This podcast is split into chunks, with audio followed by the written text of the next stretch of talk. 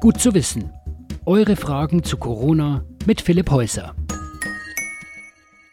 Dank Maskenpflicht wird früher oder später jeder in die Situation kommen, sich einen vernünftigen Schutz für die Atemwege besorgen zu müssen.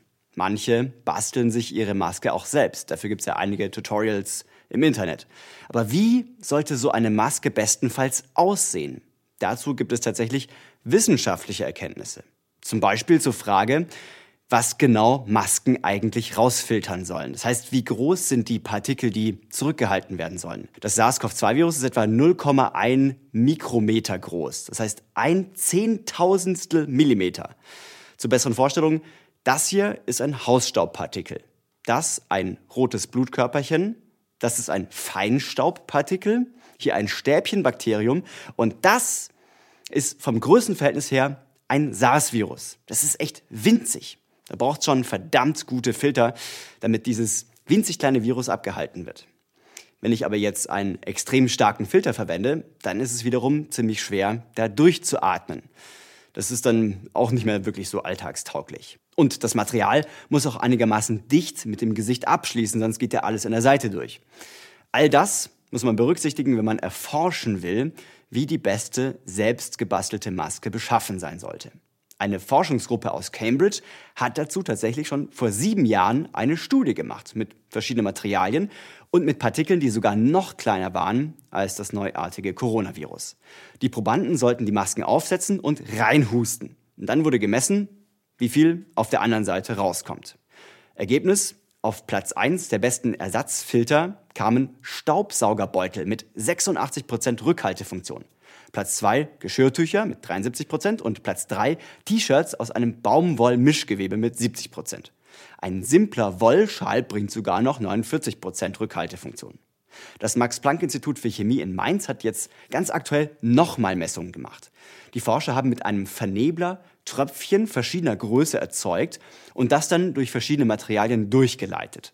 Auch da kamen für Partikel in der Größe des Coronavirus die Staubsaugerbeutel und Staubsaugerfilter auf die ersten Plätze mit um die 90 Prozent Rückhaltefunktion.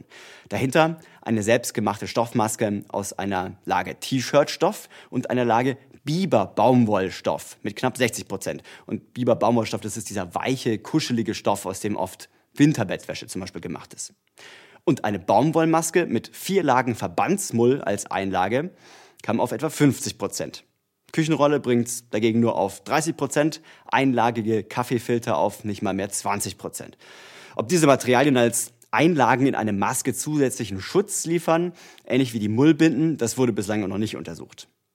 Also los und Staubsaugerzubehör kaufen. Vielleicht besser nicht, denn manche von diesen Filtern haben Glasfaser mit drin und in manchen Beuteln ist auch ein antibakterielles Pulver. Das wird freigesetzt, wenn man diesen Beutel aufschneidet. Und das alles ist nicht gut für die Atemwege. Außerdem, das haben die Forschergruppen auch bestätigt, ist es ziemlich schwer, durch Staubsaugerbeutel durchzuatmen. Es wird also nicht so empfohlen. Die bestplatzierten in der Kategorie Durchatmen waren Leinen, Seide und Baumwollstoff. So. Und was heißt das jetzt für unsere Maskenproduktion zu Hause? Auch wenn sich die Forschergruppen leider sehr zurückhalten mit konkreten Empfehlungen, ich glaube, man kann trotzdem was aus diesen Daten rauslesen. Selbst ein plumper Baumwollschal reduziert den Partikelausstoß ja schon um die Hälfte. Das heißt, irgendeine Maske ist immer noch besser als gar keine Maske.